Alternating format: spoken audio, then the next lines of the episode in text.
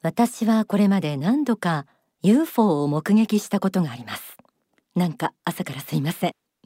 目撃どころかテレパシーのようなものも感じてしまって誰が何と言おうと否定できない実体験でしたので笑われようが疑われようが朝から豪語させていただいちゃいます。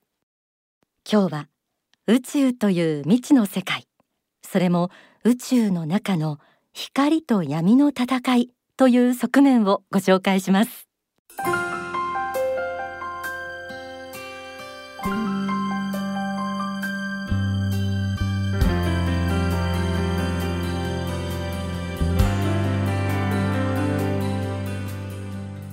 あなたを輝かせる心の目覚まし天使のモーニングコール。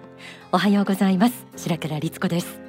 6月24日は UFO 記念日ということでそんな話から始めさせていただいちゃいました。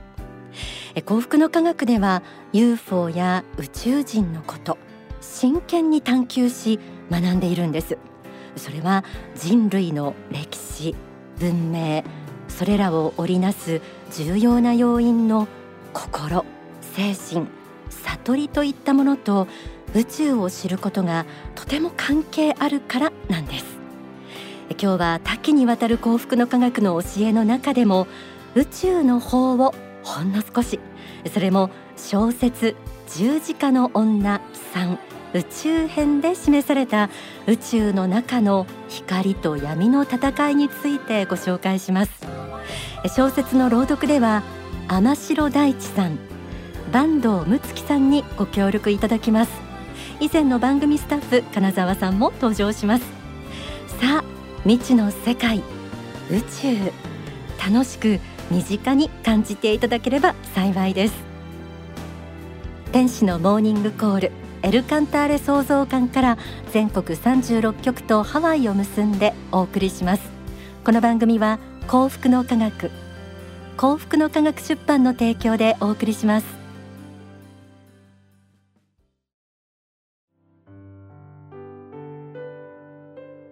この週末6月24日は UFO 記念日と呼ばれています。1947年6月24日にアメリカの実業家ケネス・アーノルドによって世界で初めて UFO が目撃されたことから記念日として制定されました。UFO 宇宙人。といった未知の領域についてそれを信じるかどうかは人それぞれだと思いますが幸福の科学ではそうした未知の領域についての探求が大川総裁の霊能力を駆使して進められそれが宇宙の法として様々に説かれています。その宇宙の法で明かされた宇宙情報をもとに大川総裁が自ら書き下ろした小説が去年発刊された小説十字架の女3宇宙編です。1神秘編。2復活編と合わせて全3作からなるこの十字架の女シリーズでは主人公アグネスが不幸な事件に巻き込まれながらも信仰を通して使命に目覚めていきこの3の宇宙編では宇宙を舞台に物語が展開されていきます。そしてこの小説十字架の女宇宙編に書かれているのが宇宙における光と闇の戦いです。私たちの身の回りでも起きている善と悪の戦いは宇宙規模でも起きていてその攻防の様子がリアルに描かれています。今日はその描写の中から2つのシーンを朗読でご紹介します。さて皆さんはどこまで受け止めることができるでしょうか。一つ目は正義の守護神ヤイドロンが裏宇宙の悪魔アーリマンに対して取り調べを行うシーンです。物語の中でヤイドロンは父なる神からの地球第七文明を崩壊に至らしめた主犯アーリマンを逃すなという命令を受けアーリマンとの決戦に臨みます。戦いの末ヤイドロンはアーリマンを捕らえることに成功しこのシーンでは取り調べ室でヤイドロンがアーリマンに対し過去の悪事について尋問します。ではそのシーンお聞きください。お前がゾロアスター降臨の時の敵役アーリマンに間違いないな。そう。闇の神でもある。近年ではどんな仕事をしたのか。イエス・キリストに十字架上で最後の誘惑をかけた具体的内容は？神はお前を見放したのだ。神を呪え。神の独り子ではなかったと言って命乞いをしマグダラのマリアと結婚して幸せな家庭を築くがよいと言った。他にはどんなことをした？キリスト教の神秘主義グノーシス派を弾圧して異端として潰した。キリスト教の教会を操ったゾロアスター教の復活を思わせるマニ教の善悪二元論もゾロアスター教徒やキリスト教徒を動員してマニをカワハギの刑で死刑にした。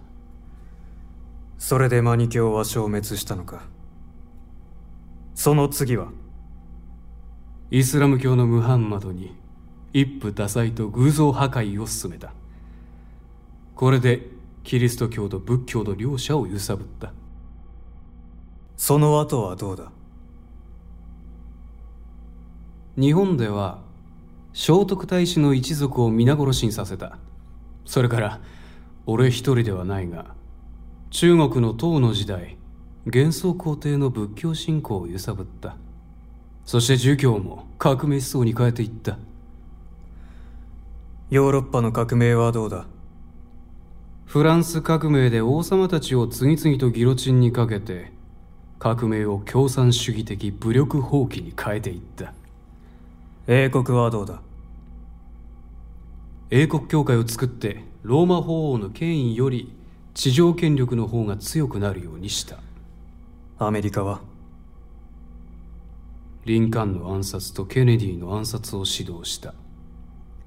その昔にはローマでもシーザーの暗殺もしたが。ソ連ロシアはどうだ？トルストイの妻に入って発狂させ銃をぶっ放させてトルストイを家出させて地方の駅舎で孤独死させ新しき村運動も宗教にはさせなかった。トルストイは戦争と平和でナポレオンを反キリストとしているがお前は何か言ったか？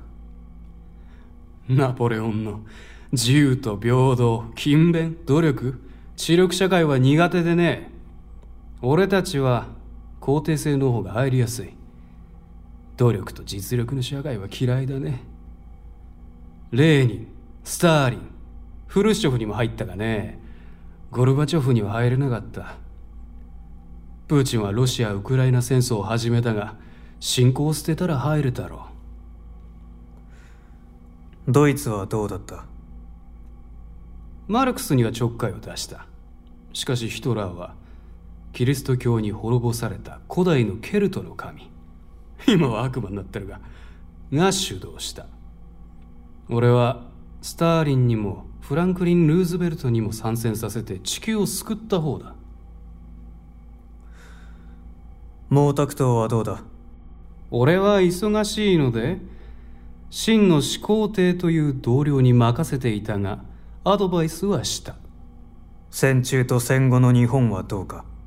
日本は天狗と天狗の高転びだろう。日本神道の光一元はオーラマズダの巧妙の神とは違う。ただ俺がフランクリン・ルーズベルトに入れたのは日本の真珠湾攻撃のおかげだ。湾岸戦争で父ブッシュに入りイラク戦争で息子ブッシュに入ったのはエンリル系の邪神さ。ゼータ星の侵略者さ。君の敵でもある。他に言いたいことは？戦争に正義なしと言い続けるマスコミはいいね。主としてベルゼベフの担当だがマスコミが善悪を帳消しにしてくれるので神と悪魔の区別がつかなくなったのさ。かくしてアーリマンの所業はかなり明らかになった。もちろん仲間もいたろうが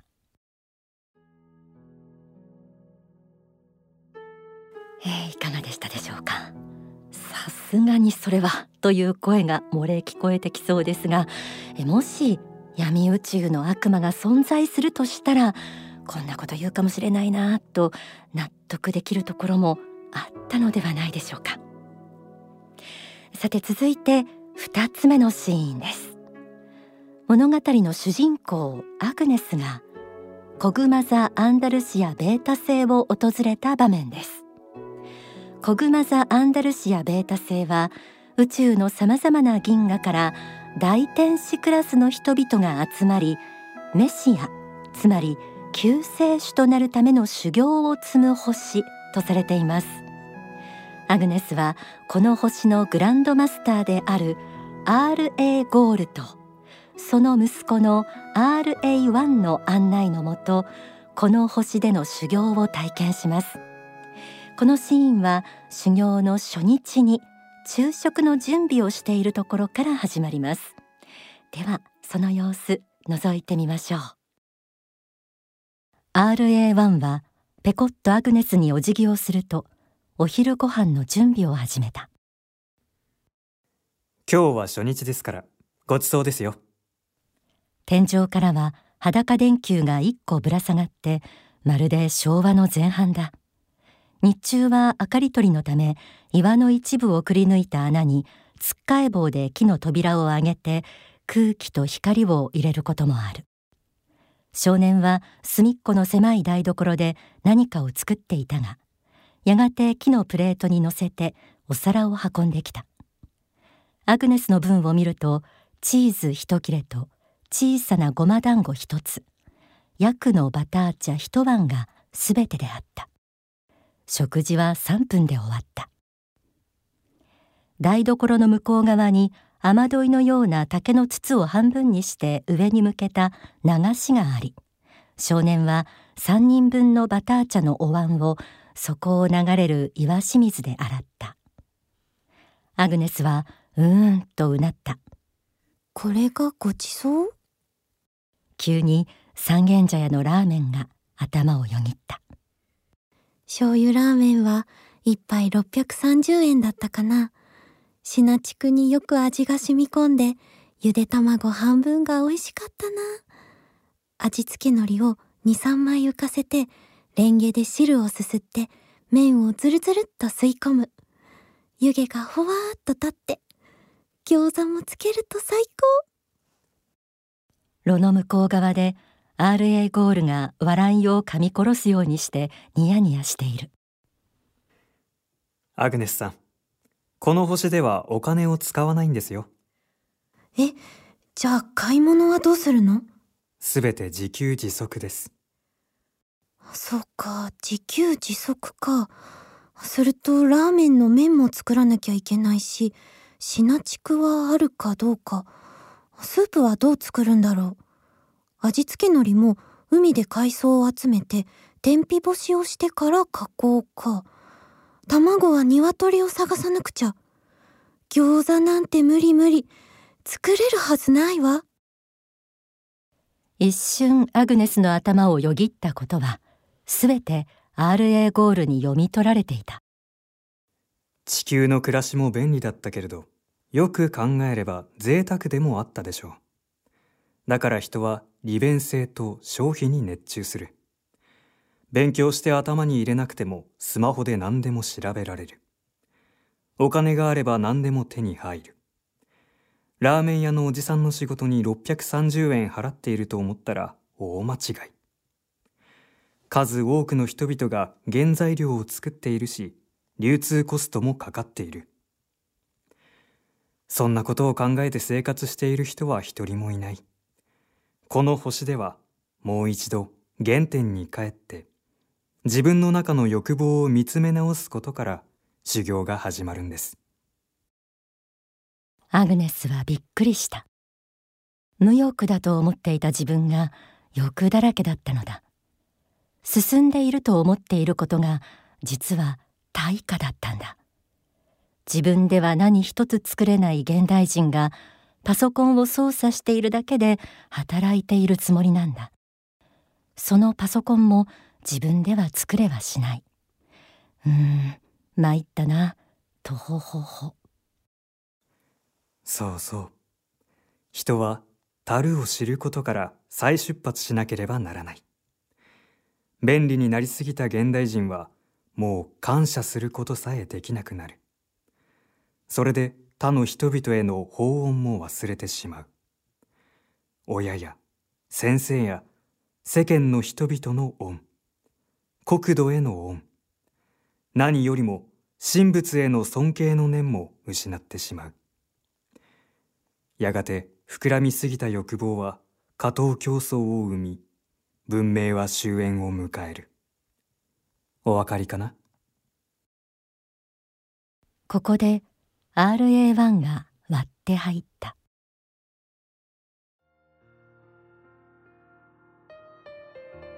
原点に帰って自分の中の欲望を見つめ直すことから修行が始まるんです。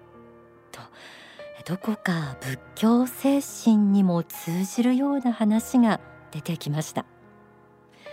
地球の世界宗教に通じる教えが宇宙の他の星でも学ばれていると想像すると何か不思議な感じがしますよね、えー、続きが気になるところだと思いますがこの先はぜひ小説十字架の女さん宇宙編を紐解いてみてください。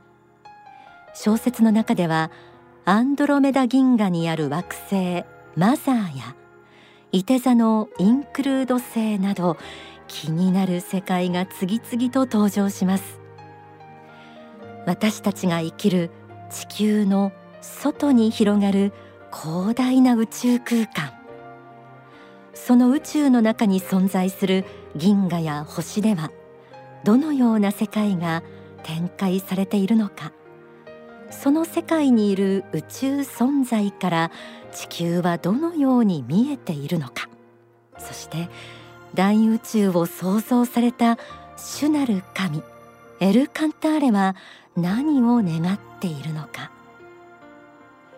幸福の科学で説かれる宇宙の法はそうした大宇宙の神秘を解き明かす教えです。ではここで2011年に説かれた大川総裁の法話宇宙時代への目覚めをお聞きください。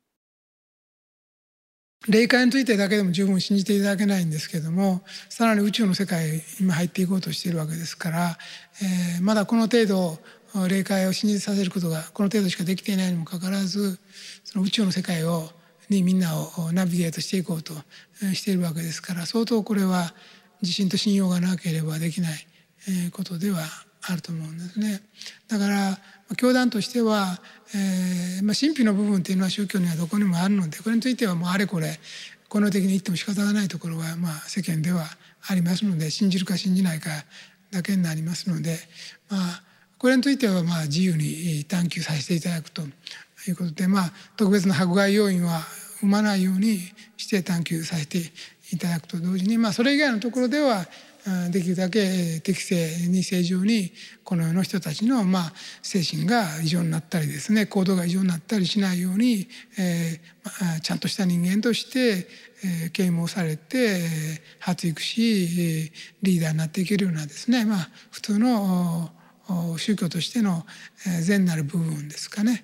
人間として見て善なる部分を内包した宗教でなければならないと。そういう普遍的な真理といいますかあいろんな宗教を通じて説かれる普遍的な人類普遍の真理がやっぱりちゃんと流れてはいなきゃいけない。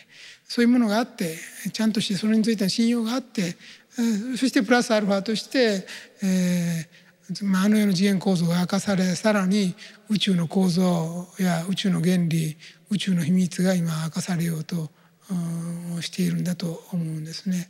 そして掛け声として言ってたようなことが実際そうじゃなくて実際にそのこと通りなんだというふうになってきつつあるあと宇宙のいろんなところに解かれていて、えー、正しく運営されていると思われる文明の教えも取り込みながらまた次は宇宙の中での善悪ですね宇宙的正義とは何かというようなことまで、えーえー、解きたり解き去るのが私の使命かと思います。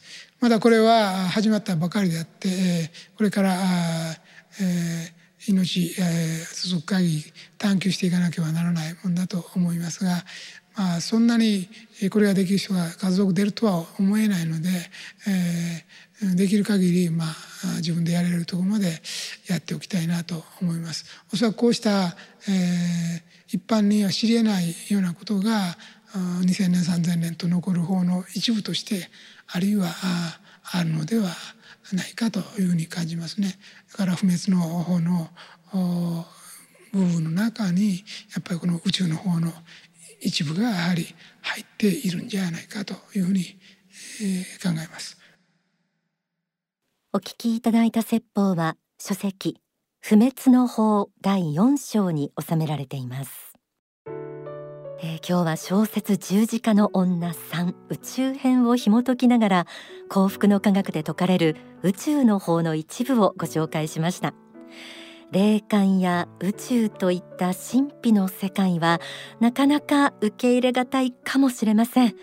でもそうした未知の領域についての教えにも心を開いていただきたいです。科学や文明の発展の鍵もここにありますし悟りとも関係してきます、えー、皆さんの率直な感想などもお待ちしていますね。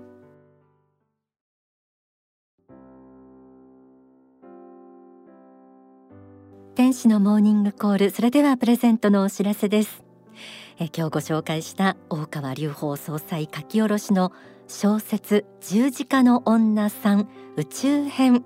こちら5名の方にプレゼントさせていただきます。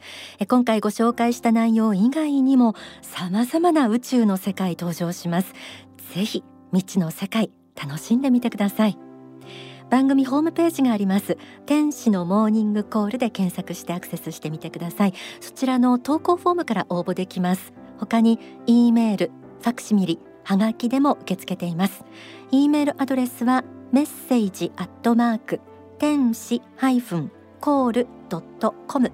message アットマーク tenshi ハイフン call ドット com ファックス番号零三五七九三一七五一。はがきの方は郵便番号一四一の零零二二。一四一の零零二二。幸福の科学天使のモーニングコール係。こちらまで住所氏名年齢番組へのメッセージと放送日もお忘れなくご記入の上ご応募ください。天使のモーニングコールここまでのご案内は白倉律子でした。この後幸福の科学の支部のご案内などがあります。この番組は幸福の科学幸福の科学出版の提供でお送りしました。